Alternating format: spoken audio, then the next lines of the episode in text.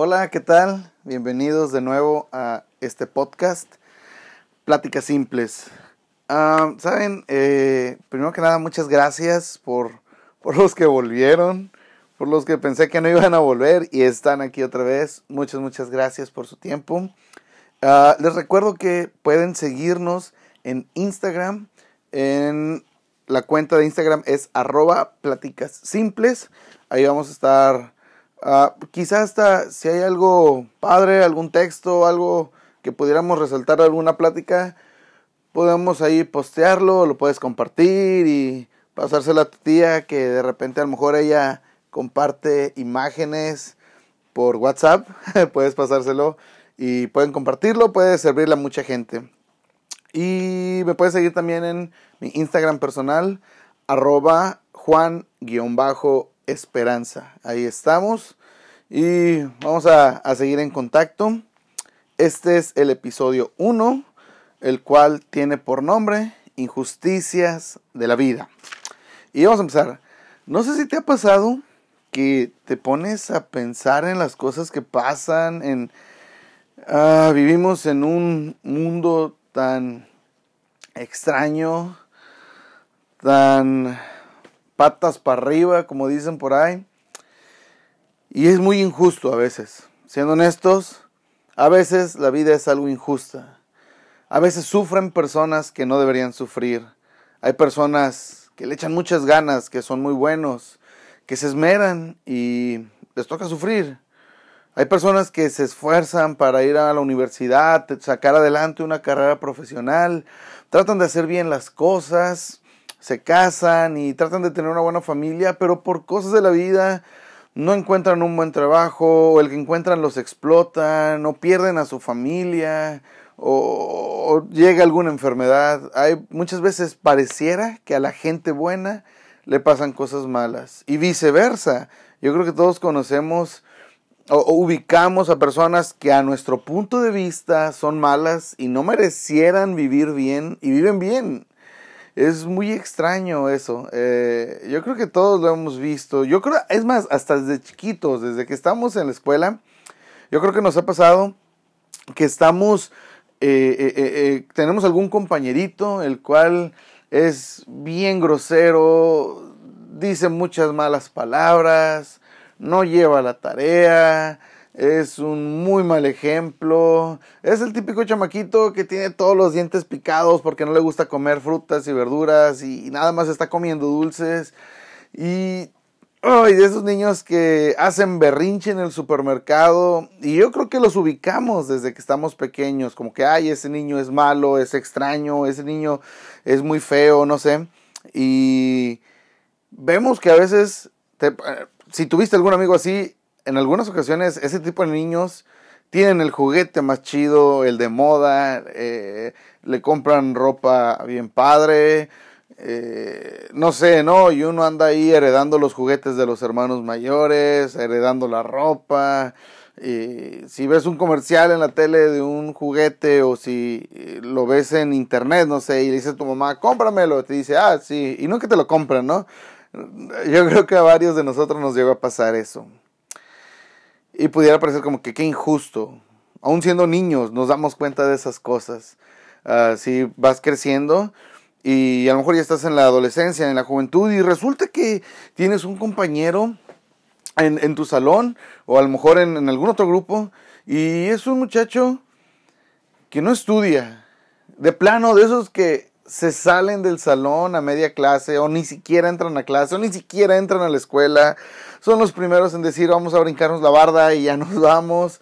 Eh, le contesta a los maestros y por alguna extraña razón las muchachas lo siguen.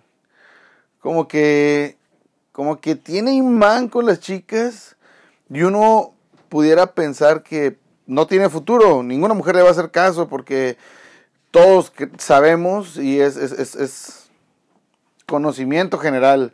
Si le echas ganas a la escuela, te va a ir bien y vas a tener buenas calificaciones. Y si tienes buenas calificaciones, pues vas a poder tener un buen trabajo cuando salgas de la universidad o de lo que estés estudiando.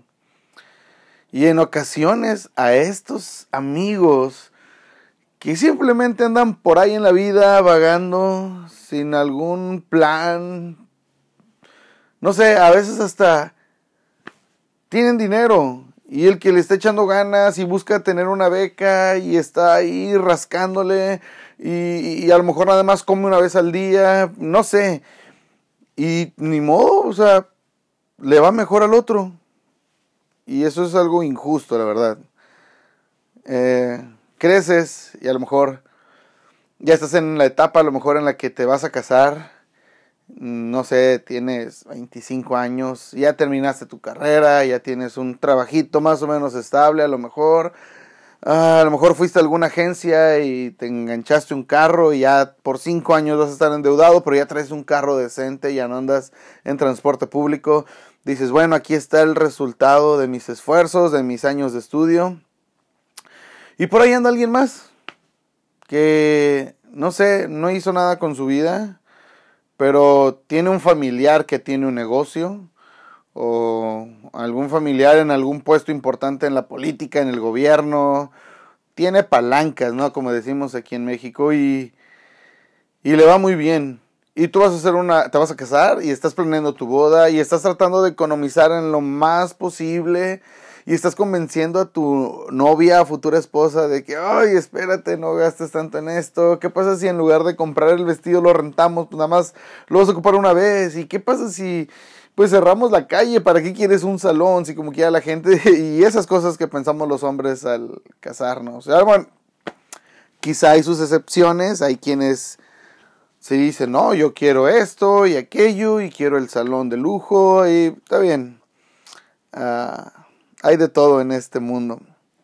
Pero resulta que le estás echando ganas y quieres hacer dinero de manera legal, nada ilícito, quieres, quieres ser una buena persona. Y alguien más por ahí eh, roba, es un fraude en todo lo que hace, miente y le va bien. Y entonces tiene la boda de sus sueños y se van de luna de miel a, no sé, a París, a Italia, van a Venecia y luego van a España y luego regresan y van a las playas de todas las playas que hay en México y luego van a Perú y, gastan así mucho dinero que quién sabe de dónde salió, pero les va bien. Qué, qué, qué, qué, qué gacho es eso, ¿no? Yo creo que a todos nos ha pasado ver eso. Quizás si tú no lo has pensado en alguien más, o no eres nada superficial, o tú eres esa persona que todos envidian, ¿no? Pero, nada, es broma. Pero, ah, yo creo que a todos nos ha pasado esto, donde podemos pensar, qué injusta es la vida. Qué triste que cuando alguien le quiere echar ganas y trate de hacer las cosas de la manera más correcta posible, del otro lado haya una persona haciendo todo lo contrario, tranza y, todo así mal, y le va bien. Y una vez estaba pensando en esas cosas, creo que varios de nosotros hemos pasado por esa etapa donde quieres hacer muchas cosas y te encuentras con que no tienes todo lo que necesitas. Ah, es más común ah, la famosa crisis de los 20 que algunas personas no, las, no la viven o no la sienten, no sé. Ah, pero a mí me llegó a pasar despuesito de los 25, tengo 30, creo que sí, lo dije en el, en el episodio de introducción. Pasadito los 25 yo me sentía bien sofocado, como que no podía hacer nada. Decía, no he logrado nada, vivo con mis papás, no tengo novia y, y así esas cosas. Y tendemos a exagerar las cosas. Pero a todos nos ha pasado que tenemos ganas de hacer algo y resulta que por algún motivo no nos sale. Ah, o no, no, estamos en el nivel que quisiéramos ver. Otra cosa que influye en esto, obviamente, vemos mucho redes sociales, Instagram y esas cosas, y todo el mundo sube su vida perfecta, ¿no? Aunque, aunque tú siempre andes fongo y en chanclas y vives aquí en Monterrey, de los 12 meses del año, 8 hace calor, entonces a lo mejor tú, tú a lo mejor tú vives en Monterrey y todo el año andas en short y chanclas y una playera fea ya desgastada y ese es tu outfit diario. Pero subes a Instagram tu mejor foto con tu, tus mejores garras y en el lugar más padre que puedas encontrar y en la ciudad donde vivas, todos hacemos eso. Todos hacemos eso. Damos, mostramos lo mejor de nosotros. Entonces, es normal. El problema es que a veces nos clavamos bien feo con lo que vemos y cuando no tenemos lo que vemos en otros, nos, nos, entristece, nos deprime, nos, nos pone mal. Nos comparamos de tal manera que menospreciamos quiénes somos nosotros. Pero bueno, no vamos a hablar de eso.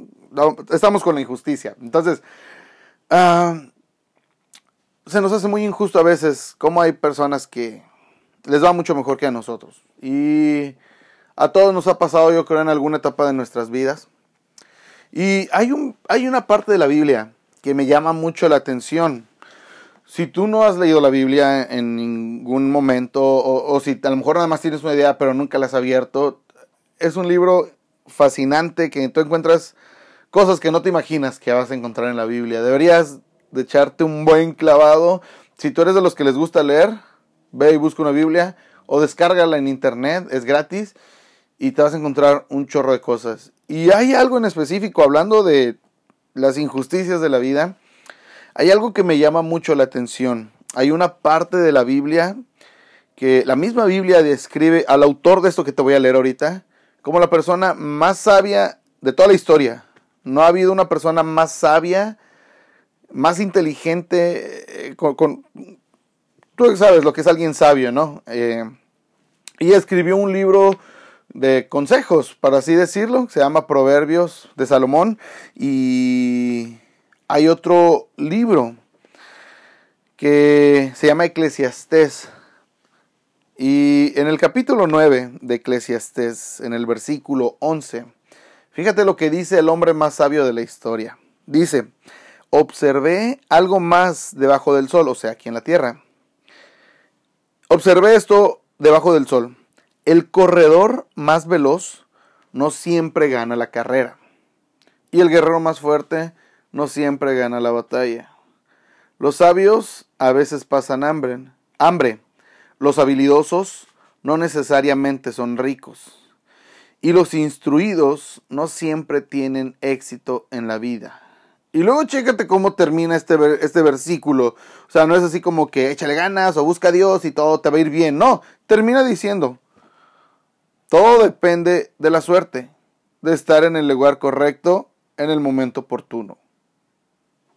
Qué chafa, ¿no?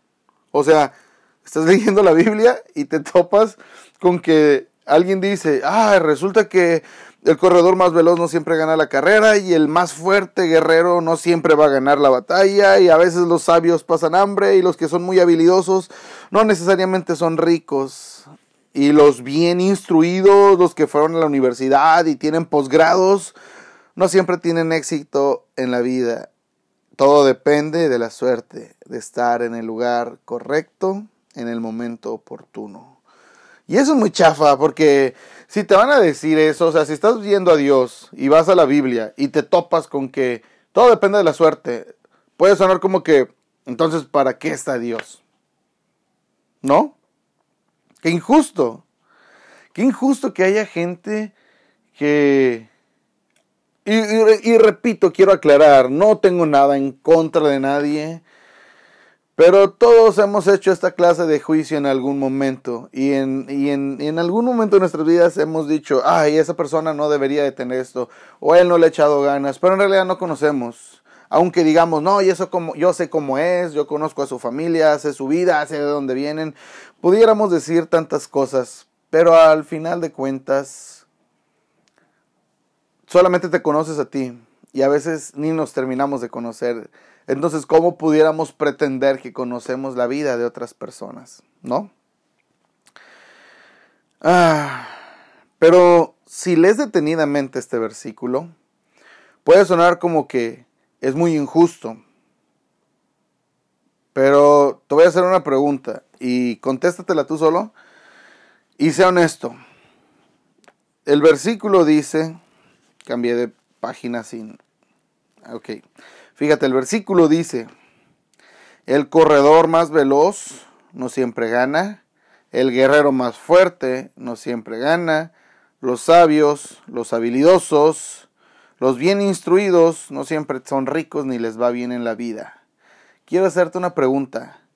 ¿Acaso eres el corredor más veloz? ¿Eres el más fuerte? ¿Eres el más sabio? ¿Eres el más hábil?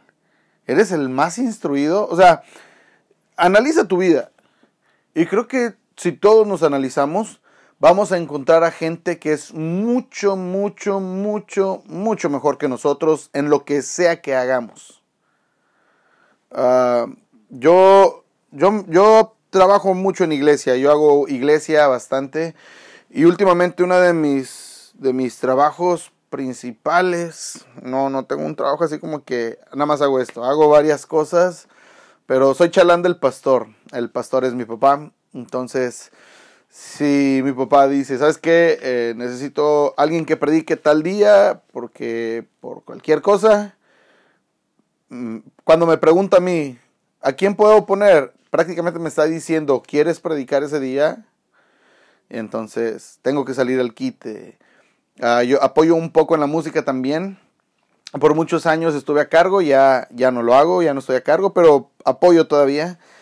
Y en ocasiones me dicen, ah, toca esto, o también cuando es necesario voy a pintar, o hacemos de todo, trabajamos con el grupo de jóvenes y hacemos varias cosas, entonces a lo que voy es de que en lo que yo hago dentro de la iglesia, después veo a más gente y hay mucha gente que es mucho mejor que yo, mucho mejores predicadores, mejores músicos, mejores creativos, mejores todo.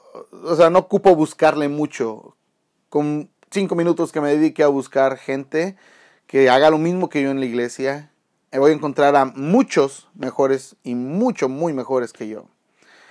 Y de la forma en la que me gano la vida, no fui a la universidad, tengo una carrera técnica en refrigeración y aire acondicionado, nada glamuroso. Y por cosas de Dios, de la vida, no sé, de la suerte quizá, no sé. Yo sé que es Dios. Ahorita vamos a platicar eso de la suerte para que no quede tan en el aire. Pero uh, empecé a trabajar en, en, otros ámbitos, más o menos parecido a, la, eso de aire acondicionado y terminé como encargado de mantenimiento de unos condominios, ¿no? Uh, no fui a la universidad, entonces no soy ingeniero, y si busco gente que esté más preparada que yo, hay muchos, muchos, muchos. De hecho, cuando entré al trabajo en el que estoy, me daba mucho miedo porque yo veía ese monstruo y decía, yo no estoy preparado para esto, no sé qué vaya a hacer, si hay un problema, si se cae esto, y me daba mucho miedo. Uh, pero ahí estoy, gracias a Dios. Y hay gente que es mucho mejor que yo. ¿A qué voy con esto? Que sí, quizá es muy injusto que a veces el corredor más veloz no gane, y que el más fuerte no gane, y que los más sabios, y que los habilidosos, y que los bien instruidos no les vaya bien. Sí es muy injusto, pero ¿qué crees? Nosotros no somos los mejores, por lo menos yo no soy el mejor en lo que hago. Entonces, si precisamente no le va mejor al corredor más veloz, ¿qué quiere decir esto? Que yo que no soy el más veloz, tengo oportunidad contra él. ¿No? De cierta forma, esa injusticia me beneficia. O sea, porque si nos ponemos a pensar en que, ay, es que a los mejores son a los que les tiene que ir mejor, pero en esta vida te topas con que no siempre es así. Eso creo que puede darte esperanza.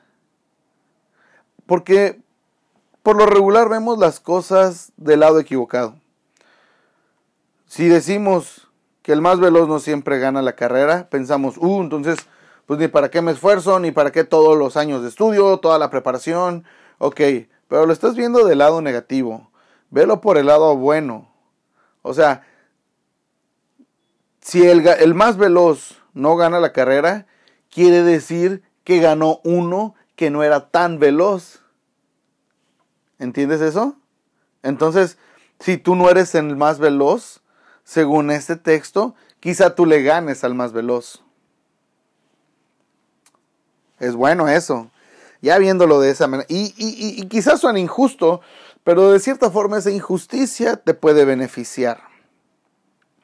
Quizá no eres el más hábil o el más sabio o no eres el, mejor instruido, quizá no fuiste a las mejores escuelas, quizá no tienes el mejor trabajo, pero te puede ir mejor que a muchas otras personas. Eso debería de darte esperanza y no de darte para abajo. Ah, en muchas ocasiones nos, ahogamos en un pequeño vaso de agua y pensamos que nuestras frustraciones y nuestros problemas son lo más grande que pudiera existir, pero si nos saliéramos un poquito del vaso y miráramos por afuera la situación, nos daríamos cuenta de que a veces no son cosas tan graves, que es simplemente nuestra mentalidad y nuestro, nuestros pensamientos que nos tratan de agobiar y nos, nos caemos con algo tan, a veces cosas, con cosas tontas. Ahora, esto no quiere decir que, bueno, si, si el más veloz no siempre gana, entonces, ¿para qué entreno, no?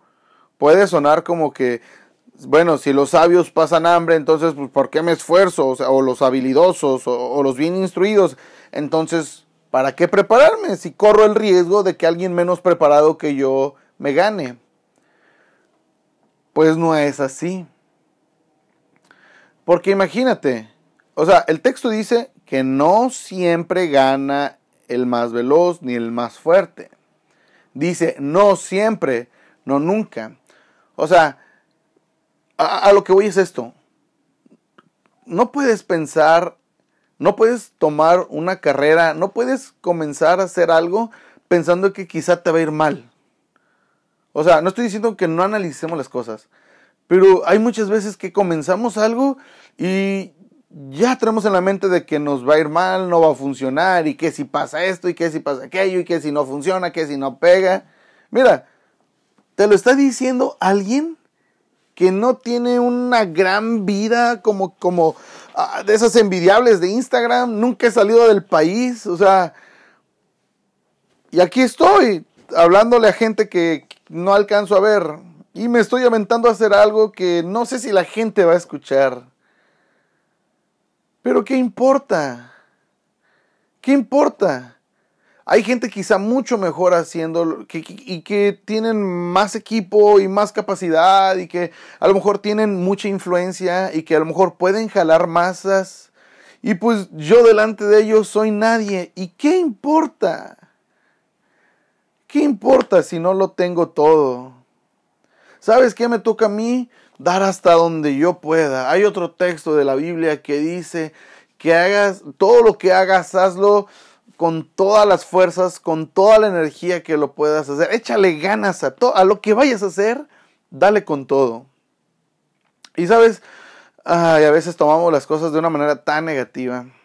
Pero si tan solo, si tan solo nos dedicáramos a a meterle amor, a meterle empeño a lo que hacemos, creo que este mundo sería mucho, mucho, muy diferente. Ahora, creo que esto debería de darte mucha paz, porque tienes la oportunidad de sobresalir, de ser alguien, de impactar la vida de otros. Tienes la oportunidad de que aunque quizá no eres la persona más influyente, pero quizá puedes influir a unos cuantos. ¿Sabes cuál es el, problema? Es que a veces nosotros vemos ah, las masas, vemos las multitudes, vemos lo que otros hacen y quisiéramos llegar hasta ese punto. Pero ¿y qué si nosotros no pudiéramos? ¿Qué si nuestra tarea en esta vida, en lugar de alcanzar a mil personas, o cierta multitud, o, cierto salario, o cierto puesto, pero por alguna razón no lo alcanzas, eso no te, hace un fracasado. Quizá yo creo fielmente que el lugar en el que estamos es, es el lugar donde Dios quiere que estemos. Ahora, no estoy diciendo que, bueno, si Dios quiere que esté en tal parte, entonces ya me voy a sentar y que Dios me ponga ahí. No funciona de esa manera. Y te lo voy a explicar porque al final del texto dice, todo depende de la suerte, de estar en el lugar correcto, en el momento oportuno. Hay otra historia en la Biblia que te la voy a leer. Está en el libro de Mateo. Mateo es uno de los libros que cuenta la historia, la vida de Jesús mientras él estuvo aquí en la tierra. Ah, específicamente hablan más, más, más de sus tres años de ministerio, de los 30 hasta que él fue crucificado y luego resucitó y se elevó al cielo. Y esta historia de Jesús habla de que Jesús sanó a, dos hombres ciegos. Fíjate, están en esta, esta parte que te voy a contar está en el libro de Mateo capítulo 20, versículo 29 y unos cuantos versículos más, ¿va? Lo puedes buscar tú después. Dice Mateo 20, 29. Mientras Jesús y sus discípulos salían de la ciudad de Jericó, una gran multitud los seguía.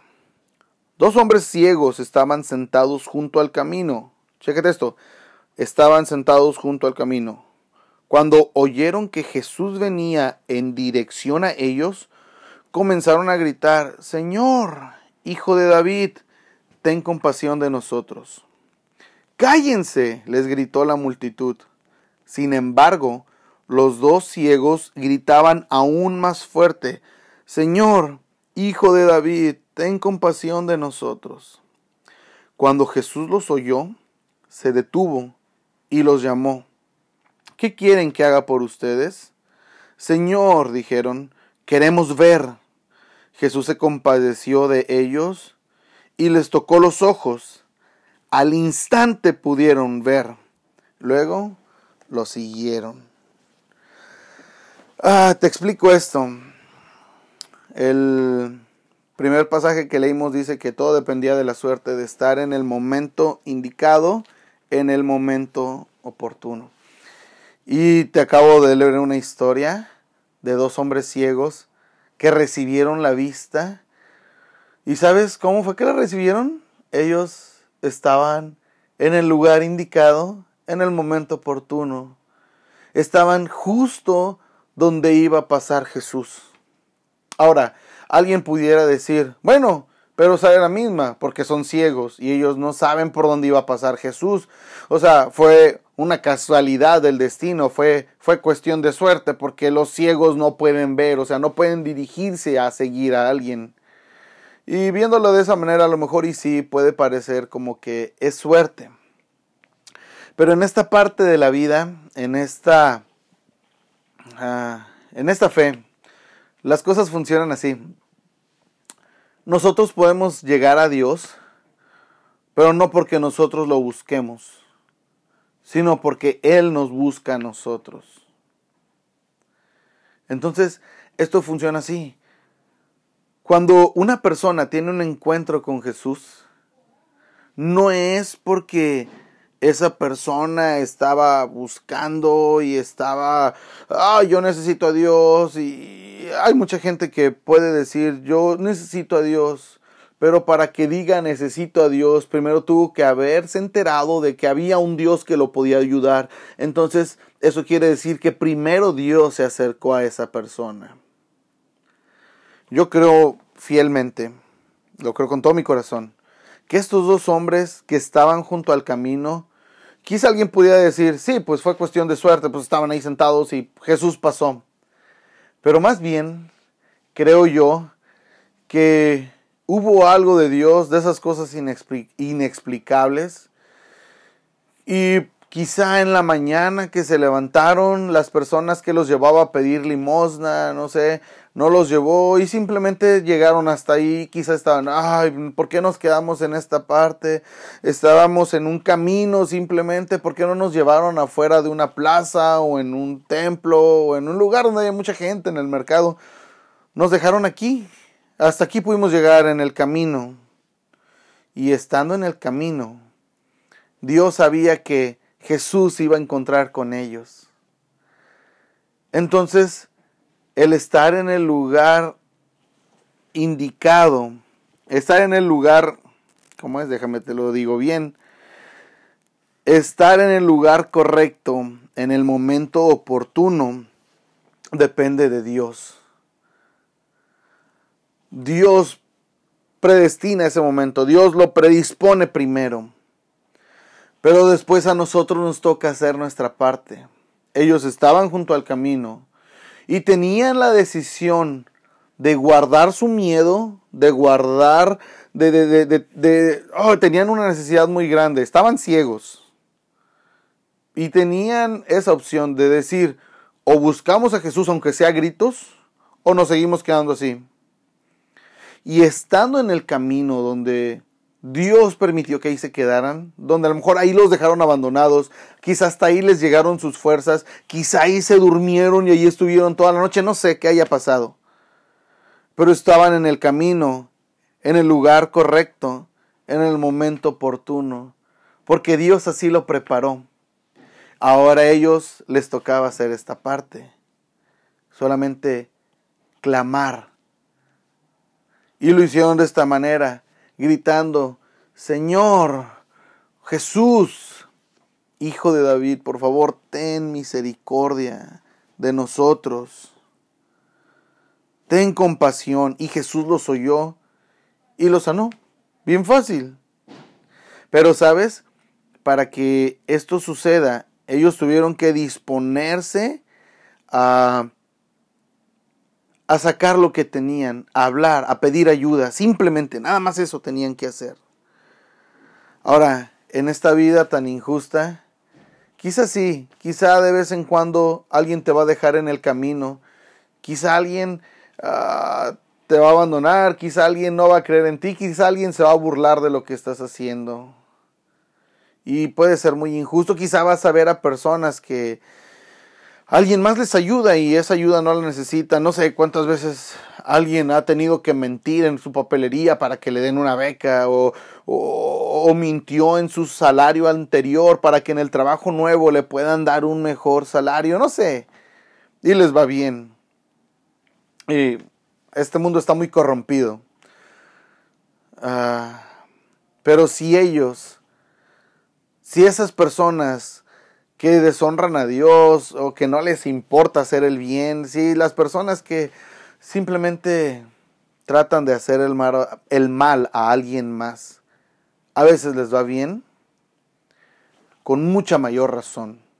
Si nosotros nos paramos, si nos ponemos en el camino donde Jesús va a pasar, nos va a ir mucho mejor. Y quizá el, el, ese momento injusto, quizá esa etapa difícil, quizá lo que nos toque vivir, pues sí, va a doler y nos va a tocar llorar un poco. Pero imagínate, ese, esa ceguera o esa enfermedad o como se llame, fue lo que les abrió las puertas, fue lo que les dio la oportunidad de tener un encuentro con Jesús tu ceguera, tu discapacidad, tu enfermedad, tu, tus limitantes, quizá delante de esta sociedad va a ser algo injusto. Pero Jesús dijo en una bienaventuranza, bienaventurados los que tienen hambre y sed de justicia, porque ellos serán saciados. Y si tú tienes hambre y sed de justicia, déjame decirte que vas a ser saciado. En esa misma enseñanza en donde Jesús estaba hablando de esas bienaventuranzas, Jesús también les enseñó cómo orar y les, les dio la oración modelo, el, el famoso Padre Nuestro. Y en medio de, la, de esa oración Jesús le dice a la gente, van a hablar de esta manera y empezó, Padre nuestro que estás en los cielos, santificado sea tu nombre, venga nuestro reino, hágase tu voluntad, así como en el cielo, también en la tierra, perdona nuestros pecados, como nosotros también perdonamos.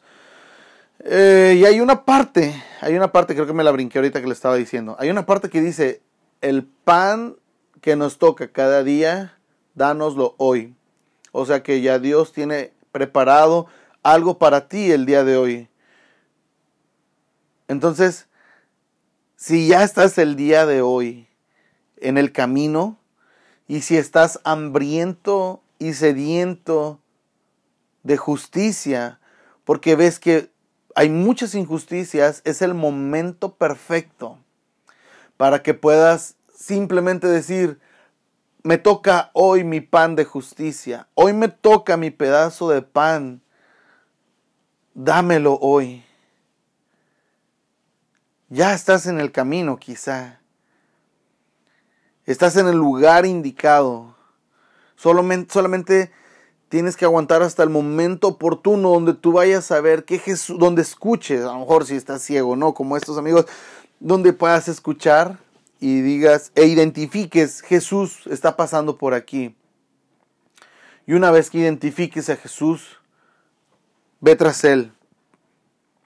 Ahora, al final de la historia, donde estos hombres fueron sanados, ellos fueron sanados y no se fueron a sus casas a celebrar o no se fueron, dice que cuando en el último versículo Jesús se compadeció de ellos, y les tocó los ojos. Al instante pudieron ver, luego lo siguieron. Porque donde Jesús está, hay justicia para los que viven injusticias. Donde Jesús está, hay esperanza para aquellos que viven esperando que algo bueno pase. En Jesús hay vida para los que están muertos. Y esto es muy, muy, muy bueno. Entonces, ¿qué, pasaría si dejáramos de ver que a las personas malas les va bien y que a nosotros nos va mal? ¿Qué, ¿Qué tal si comenzamos a verlo con otra óptica y comenzamos a dar gracias por las injusticias y por lo que nos sucede? Porque podemos ser saciados. ¿No? Este es un buen tiempo para reflexionar en esto. Y si lo estás escuchando ahorita en la mañana, uh, mastícalo y tráelo todo el día. Porque Él es justo. Y si tienes hambre y sed de justicia, vas a ser saciado. Lo único que tienes que hacer es estar en el lugar oportuno, en el momento indicado, en el, donde tiene que ser. Esa es la suerte, lo que tú fabricas. Es más, si tú has visto ah, la película de Batman, no recuerdo cuál, porque han salido muchas, pero hay una donde sale dos caras, este hombre que es un político, Harvey Dent, y cuando se convierte en este villano de dos caras, uh, él trae una moneda y todo lo decide con su suerte. Y lanza una moneda y según lo que caiga la moneda, eso es lo que va a pasar. Pero si le pones atención, esa moneda tiene la misma cara por los dos lados. Entonces él al lanzar la moneda, lo que él diga, eso va a suceder porque ya sabe que la moneda está manipulada. De la misma manera, tú y yo podemos ir delante de Dios y estar completamente seguros que si Él nos prometió justicia, vamos a tener justicia. Entonces, puedes estar en paz, puedes estar tranquilo. Sí, esta vida es muy injusta a veces, pero esa injusticia te puede beneficiar, porque aún sin merecerlo, podemos obtener el perdón. Y una vez que somos perdonados, poder tener una relación personal e íntima con, con Jesús. Y una vez que tenemos ese tipo de relación con Dios, nos va bien, aunque no seamos los más buenos, aunque no seamos perfectos, aunque tengamos muchos errores, aunque haya gente mucho mejor que nosotros, podemos estar seguros de que nos va a ir bien. Quizá no vas a tener todo lo que quieres, quizá no vas a tener todo aquello que anhelas, hablando materialmente. Pero lo que Jesús te promete son cosas espirituales que son mucho mejores que las materiales. Y con esto termino. Ya, ya, me aventé un buen rato hablando. Con esto termino. Jesús le dijo a, la gente, le decía, que esto del reino de Dios no se trata de cosas materiales, no consiste en comida ni en bebida, no, no son cosas tangibles, son cosas más profundas que van mucho más allá de, de nosotros. El reino de los cielos consiste en justicia, en paz, y, en, lo dijo en este orden que te los estoy diciendo, en justicia, paz y gozo. La justicia de Dios, que nadie la sobrepasa. La paz que según la Biblia sobrepasa nuestro entendimiento y el entendimiento de cualquier persona. Y el gozo que es nuestra fortaleza, que nos da la oportunidad de seguir caminando y seguir avanzando y seguir adelante con nuestras vidas, teniendo la certeza de que todo está bien, aun cuando a nuestros ojos carnales no esté bien. Échale ganas, no todo está perdido y no te quejes tanto, porque esas injusticias te pueden beneficiar. Piénsalo. Gracias por tu tiempo. Gracias por escucharme. Nos vemos dentro de 15 días para el siguiente episodio. Y ahí platicamos. Bye.